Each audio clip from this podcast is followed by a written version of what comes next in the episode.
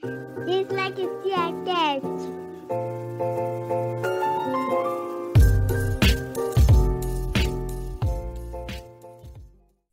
Olá, você está ouvindo o podcast Dislexia Cast. Meu nome é Thalita Costa, sou estudante de fonoaudiologia e, junto com mais cinco alunas, esse podcast foi criado para que informações sobre dislexia sejam compartilhadas de forma simples e acessível para todos. Eu estou aqui com a Thaís Boto, ela é fonoaudióloga educacional e psicopedagoga. Atualmente é professora contratada do curso de fonoaudiologia da USP e mestre em educação. Nesse episódio, vamos conversar sobre como os alunos com dislexia apresentam dificuldades dentro da sala de aula e como os professores podem reconhecer esses sinais dentro desse transtorno de aprendizagem. Aproveitando o gancho da apresentação, Thaís, como eu disse, a Thaís é fonoaudióloga educacional. Minha primeira pergunta é: qual é o papel da fonoaudiologia educacional atuando com a dislexia? Olá, Talita. Olá, pessoal, tudo bem? Um prazer estar com vocês para a gente conversar hoje sobre esse tema tão importante que é a dislexia na educação. Então, acho que primeiro é importante, Talita e pessoal que está nos ouvindo, a gente entender o que é a fonoaudiologia educacional porque o papel do fonoaudiólogo clínico é muito claro para as pessoas, mas nem todo mundo sabe que o fonoaudiólogo também pode atuar nas instituições de ensino, sejam elas de educação infantil, de ensino fundamental, de ensino médio, de ensino superior e uh, espaços não formais de educação também. Então, o fonoaudiólogo ele está habilitado dentro da sua formação para atuar em todos esses níveis de ensino e dentro das instituições educacionais, o papel do fonoaudiólogo não é clínico. Então, não se trata de levar a clínica para dentro da escola e estar na escola para fazer o mesmo que se faz dentro da clínica, que é a avaliação clínica, a intervenção clínica. Não. O papel do fonoaudiólogo na escola, ele é um papel institucional. Então, ele está lá para trabalhar em parceria com os professores, com os pais, com a equipe gestora da escola, com os próprios alunos, uh, olhando o coletivo, ajudando na inclusão de alunos com algum perfil diferente de aprendizagem, facilitando a aprendizagem para todos os alunos, com essa é, função de melhorar a aprendizagem de todos aqueles que estão na instituição de ensino. Então, a gente pode aplicar esse raciocínio para as pessoas com dislexia. O fonoaudiólogo está dentro da escola, então o papel do fonoaudiólogo educacional é ajudar o professor a, lá na educação infantil ou no início do ensino fundamental, a identificar os primeiros sinais de um aluno que tem uma maior dificuldade com a linguagem escrita, com o processamento fonológico, com a linguagem oral também é, ajudar esse professor a é, oferecer instruções de qualidade para esse aluno, para tentar ajudá-lo a superar esse problema, é, verificar com avaliações, com monitoramento, se esse aluno está conseguindo progredir de acordo com a turma ou não, se ele está respondendo a essas intervenções de qualidade do professor, é, orientar os pais sobre práticas que eles podem adotar em casa para alavancar esse desenvolvimento de linguagem oral e escrita e, em última instância, encaminhar esse aluno para uma avaliação clínica, caso isso seja necessário. Então, o fonoaudiólogo educacional ele atua em muitas frentes, é, desde a observação do próprio aluno, das características do aluno, passando pelo professor, nesse suporte para o professor, é, também em relação aos pais, então são várias frentes, mas é um olhar coletivo é, de ajudar esse aluno a se integrar ao todo da sua turma e assim progredir na aprendizagem. Então é mais ou menos esse o papel do fonoaudiólogo em relação aos alunos com transtorno de aprendizagem. É muito importante entendermos sobre o nosso papel dentro da fonoaudiologia educacional, que se difere da prática clínica. Falando sobre a dislexia, em nosso primeiro episódio, a Thalita Xavier nos apresentou com mais detalhes sobre como é esse transtorno. A dislexia tem uma origem neurobiológica, caracterizada por dificuldade no reconhecimento preciso e ou fluente na habilidade de decodificação das palavras. Essa dificuldade normalmente resulta de um desprovimento no, no componente fonológico da linguagem. Isso quer dizer que o problema do disléxico se encontra na dificuldade em reconhecer o som das palavras. A dislexia não é uma doença, não é uma deficiência, é um transtorno de aprendizagem, uma alteração relacionada a um componente específico do sistema linguístico. Diante dessa definição, como a criança com dislexia apresenta dificuldades dentro do contexto escolar? Quais são os sintomas? É, nós já podemos é, olhar para a criança desde a educação infantil e observar se o desenvolvimento dela, desenvolvimento global e principalmente o desenvolvimento linguístico, vem acontecendo de maneira adequada ou não. Então, essa é uma das funções do fonoaudiólogo educacional, ajudar o professor a perceber se lá na educação infantil o desenvolvimento da linguagem da criança está acontecendo de maneira adequada ou não. E aí, o que nós podemos direcionar esse olhar? Né? Que é importante observar. Então, se o desenvolvimento da linguagem oral, em todos os seus aspectos, então no fonológico, ou seja, se a criança consegue produzir os sons da fala de maneira adequada, é, no semântico, se ela tem um bom vocabulário, se ela está desenvolvendo bem o seu vocabulário, no sintático, no nível sintático, se ela produz frases com sentido, no pragmático, se ela fala de uma maneira que as outras pessoas a entendam, se ela respeita a conversação, as regras da conversação, se olha no olho do falante, enfim. Então, a gente deve é, direcionar o olhar do professor, né, nós, fonoaudiólogos educacionais, para que eles acompanhem se todos esses níveis do desenvolvimento da linguagem estão acontecendo de maneira organizada na criança.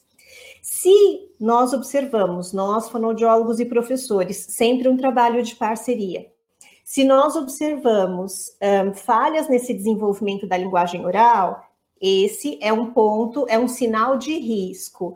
E aqui, Thalita, eu quero abrir um parênteses para a gente falar para os professores que sinal de risco não significa que necessariamente a criança que apresenta esse sinal vai manifestar um quadro que a gente vai chamar lá na frente de dislexia. O sinal de risco indica que essa criança tem uma fragilidade e que a gente precisa olhar para isso, investir nisso, estimular mais, tanto na escola quanto em casa, acompanhar esse desenvolvimento. Então, um atraso na linguagem oral, em qualquer nível de linguagem desses que eu citei, é algo que deve chamar nossa atenção. Uma outra questão que os professores lá na educação infantil já devem ficar atentos é em relação ao trabalho com rimas. Na educação infantil é comum que os professores ensinem um, músicas, cantigas, trabalhem com textos com poesia, com rimas.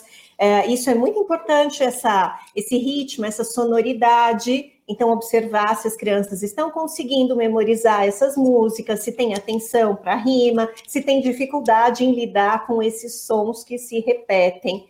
Esse é um ponto também para a gente prestar atenção. Uma outra questão para a gente prestar atenção lá na educação infantil ainda é o aprendizado do nome, das letras do nome. O aprendizado do nome é algo muito significativo para as crianças, porque elas já veem o próprio nome desde muito cedo, né? Nas roupas, nos materiais, os pais já colocam o nome, é, no enfeite da porta, do quarto, da maternidade, já tem o nome da criança, então a criança lida com o nome dela desde muito cedo. Então, uma criança que tem dificuldade para aprender as letras do próprio nome, para identificar as letras do próprio nome, para começar a escrever as letras do próprio nome, isso deve chamar a nossa atenção também. E as, as letras mais frequentes também. Então, as vogais, crianças que têm dificuldade em lidar com isso, isso deve chamar a atenção do professor. É, no início, isso para a educação infantil é, no início do ensino fundamental, que outras características podem chamar nossa atenção? As crianças que têm muita dificuldade em entender a relação entre letras e sons, então entender que as letras representam os sons e fazer essa correlação que nós na linguagem fonoaudiológica chamamos de relação grafema-fonema, né, de letras e sons. Então, as crianças que têm mais dificuldade com isso são crianças de risco, as crianças que têm dificuldade em decodificar, que foi uma palavra aí que você usou na definição da dislexia, e é, decodificar é reconhecer a palavra escrita. Então, as crianças que têm maior dificuldade em reconhecer palavras escritas cotidianas, aquelas que aparecem sempre, são muito frequentes, têm dificuldade em reconhecer essas palavras, e aí quando eles vão caminhando mais para o final do primeiro ano, início do segundo ano, as crianças que têm dificuldade em ler de maneira fluente, aquelas que demoram muito para fazer a leitura, leem de uma forma muito silabada, e o professor percebe que isso é persistente, que ele investe nisso, mas o aluno continua com essa dificuldade, que a turma está caminhando, está superando, mas aquele aluno está com mais dificuldade para seguir em frente. Então, esses são os sinais que devem chamar a atenção do professor. E, de novo, chamar a atenção do professor, sinal de risco, não significa que necessariamente é dislexia. Então, por exemplo, muitos professores é, percebem que no início do processo de alfabetização as crianças estão espelhando letra, estão escrevendo a letra de maneira invertida. E aí muita gente fala, ah, isso é um sinal de dislexia. Não. Isso pode acontecer no início do processo de alfabetização, não necessariamente é um sinal. Mas se é algo que persiste muito, toda a turma já conseguiu superar, eles já estão no final do primeiro ano, início do segundo, e a gente ainda tem isso persistente, aí sim isso deve ser algo que chama a nossa atenção. Então, cuidado com o sinal de risco. Sinal de risco não significa que necessariamente a pessoa vai manifestar o quadro, mas é algo para ligar o nosso sinal amarelo, para a gente ir acompanhando e tentar ajudar essa criança com o maior suporte que a gente puder, tanto na escola quanto em casa. Inicialmente, os professores podem acreditar que o aluno com dislexia seja desatento, e os pais podem relacionar essas dificuldades na escola com o comportamento do filho que talvez reflete no desinteresse pelo estudo diante dessas dificuldades. Durante esse primeiro momento de queixas, principalmente a criança no início da alfabetização, surgem algumas hipóteses. Ah, a criança é imperativa, será que é TDAH? Ou pelas características do sintoma, será que é um transtorno de linguagem? Então, minha próxima pergunta é: Desses sintomas que você me apresentou, Thaís, qual a característica da dislexia que se destaca entre outros transtornos? Uhum. Então, assim, a principal característica da dislexia é o que você falou anteriormente lá na definição, é uma falha no processamento fonológico da linguagem. Então, é uma criança que vai ter de maneira persistente, e essa é uma palavra que eu quero frisar aqui para vocês de uma maneira persistente uma falha em relacionar, em pensar nos sons da fala e relacionar esses sons com as letras correspondentes. Então, essa é a principal característica da pessoa com dislexia. Ela vai ter mais dificuldade em pensar nos sons da fala e relacionar esses sons com uh, os seus correspondentes gráficos, que são os grafemas, as letras.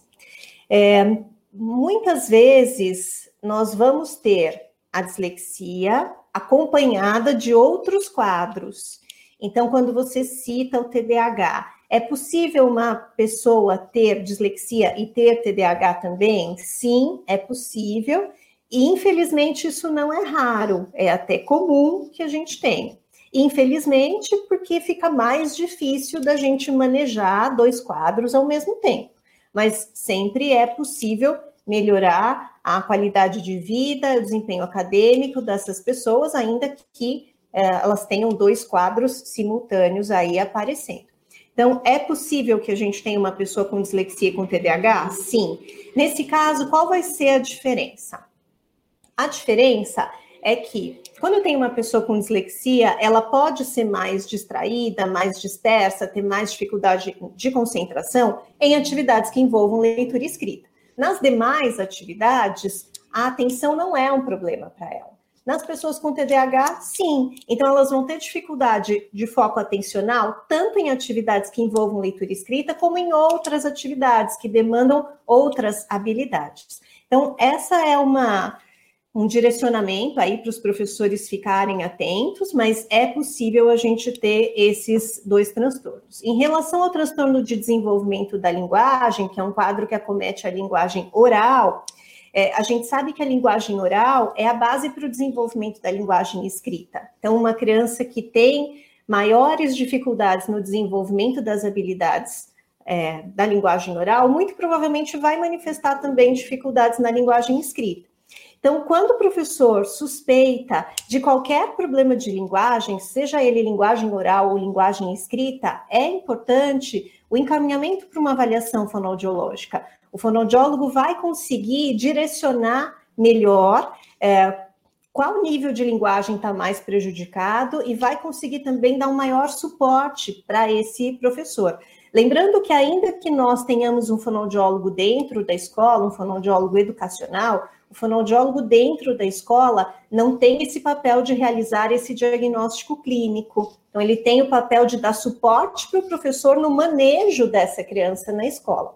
Mas a avaliação clínica é realizada por um fonoaudiólogo clínico. Então, quando o professor detecta e é muito importante que o professor tenha esse olhar quando detecta que uma criança está demorando muito para começar a falar, que ela está falando de maneira muito enrolada, que a gente não entende nada do que ela fala, é, que a gente conversa com os pais e os pais dizem: Nossa, quando eu saio de casa com ele, também ninguém entende o que ele fala, eu preciso traduzir tudo que essa criança está falando. Uma criança que tem dificuldade para ampliar o seu vocabulário, tem dificuldade de se envolver em tarefas que envolvam leitura escrita. Então, o professor está fazendo uma roda de leitura lá na educação infantil e essa criança não se envolve. Então, essas questões são importantes para o professor ficar atento. E se tiver dúvida, encaminha para uma avaliação fonoaudiológica clínica, que isso certamente vai ajudar a esclarecer se é um quadro só, se, se é mais de um quadro que está afetando a, o desenvolvimento dessa criança e como manejar isso dentro da escola.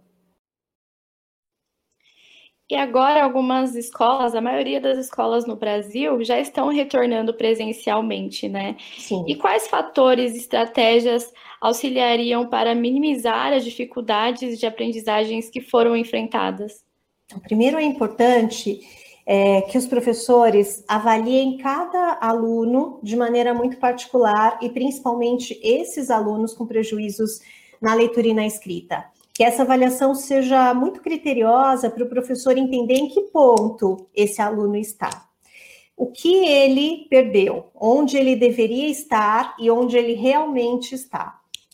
Para que os professores possam avançar esta aprendizagem. Então, ele está com dificuldade na relação letra-som, ele está com dificuldade em decodificar a palavra inteira, ele está com dificuldade na fluência de leitura, ele está com muitas trocas ortográficas, ele está com dificuldade em produzir um texto. Então, são vários níveis aí de dificuldade. É importante o professor conseguir caracterizar é, em que ponto essa criança ou esse adolescente está para que o professor possa propor atividades para avançar com essa aprendizagem. E aí é um planejamento individual, né, para esse aluno. Então, atividades paralelas, orientações para os pais, para aqueles que fazem terapia, é importante que professores e terapeutas trabalhem em parceria, então que eles entrem em contato, que eles conversem sobre o andamento daquele, daquela criança, daquele adolescente, nos dois contextos, para que o trabalho seja em parceria e que os professores, então, possam personalizar esse ensino, possam trabalhar com a leitura e a escrita partindo do ponto em que a criança está, sem penalizar, sem trazer é, uma quantidade de tarefas maior do que eles conseguem realizar, sem colocar um desafio muito maior do que eles estão, mas sim propondo atividades que possam alavancar esse processo de aprendizagem. Então, ele já conseguiu reconhecer as palavras,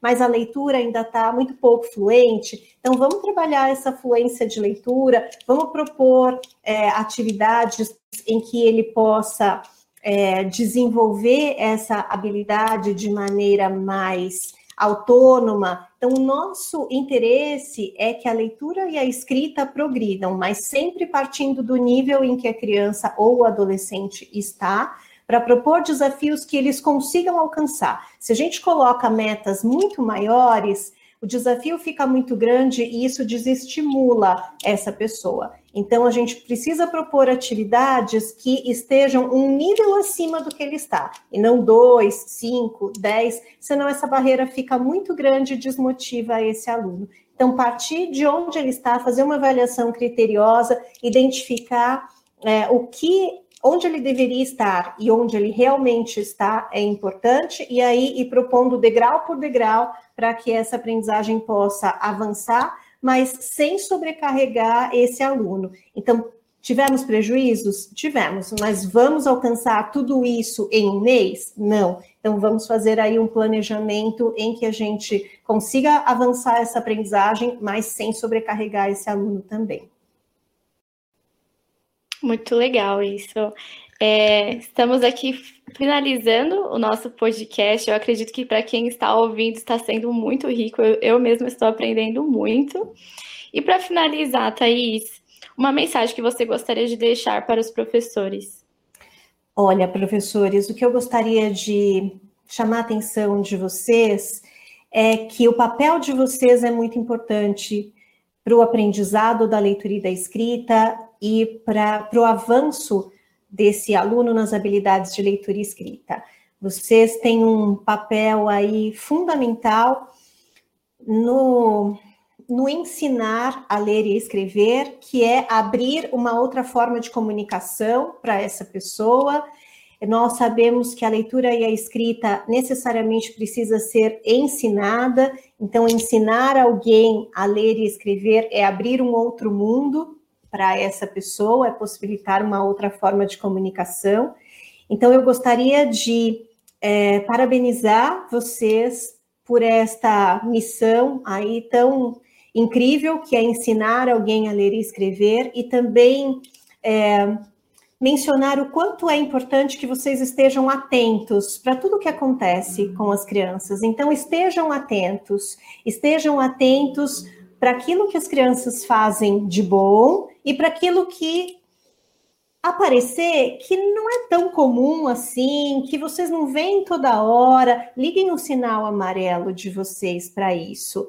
É importante também que vocês, enquanto professores, é, fiquem alertas para a criança de modo geral. Nós hoje falamos aqui bastante sobre a linguagem, sobre a linguagem escrita, principalmente leitura e escrita, mas sempre olhar o aluno de vocês como um todo, olhar o cognitivo, mas também olhar o emocional, mas também olhar o familiar, ah, as questões ambientais, o quanto a pandemia trouxe de impacto para o desenvolvimento das nossas crianças, a gente ainda vai reverberar isso por muito tempo. Então, olhar o seu aluno como um todo, isso pode ser um chavão, um clichê, mas isso é muito importante. A gente não pode descolar o aluno é, colocá-la em sala de aula e pensar, agora eu vou trabalhar só o cognitivo, o emocional, o familiar, o ambiental estão da porta para fora. Não, eles estão sempre juntos com esse aluno. Então, sempre considerar tudo isso no processo de aprendizagem e se tiverem dúvidas em relação a esse processo,